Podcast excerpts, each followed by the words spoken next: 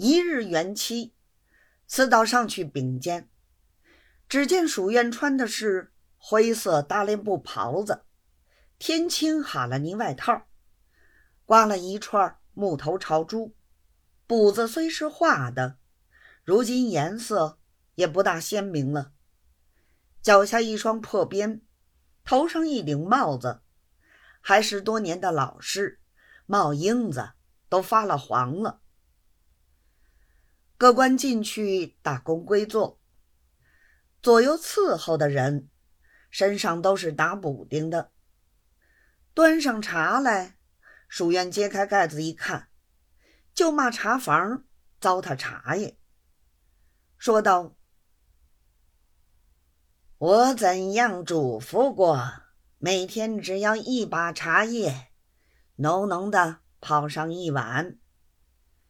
等到客来，先冲一碗开水，再香一点茶卤子，不就结了吗？如今一碗茶要一把叶子。”照这样子，只怕喝茶就要喝穷了人家。真正岂有此理！说罢，恨恨之声不绝于口。这会儿上来禀见的各位道台，当中科甲出身的也有，捐班的也有，奇巧两司都不是正途。蜀院便捡了一个翰林底子的候补道，同他讲道：“孔夫子有句话，叫做‘节用而爱人’。什么叫节用？就是说，为人在世不可浪费。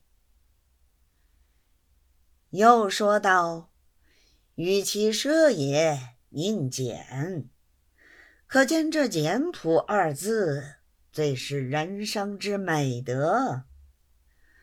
没有德行的人是断断不肯节省的，一天到晚只讲究穿得阔、吃得阔，于正事上毫不讲究。试问他这些钱是从哪里来的呢？无非是敲拨百姓而来，所以这种人，他的存心竟同强盗一样。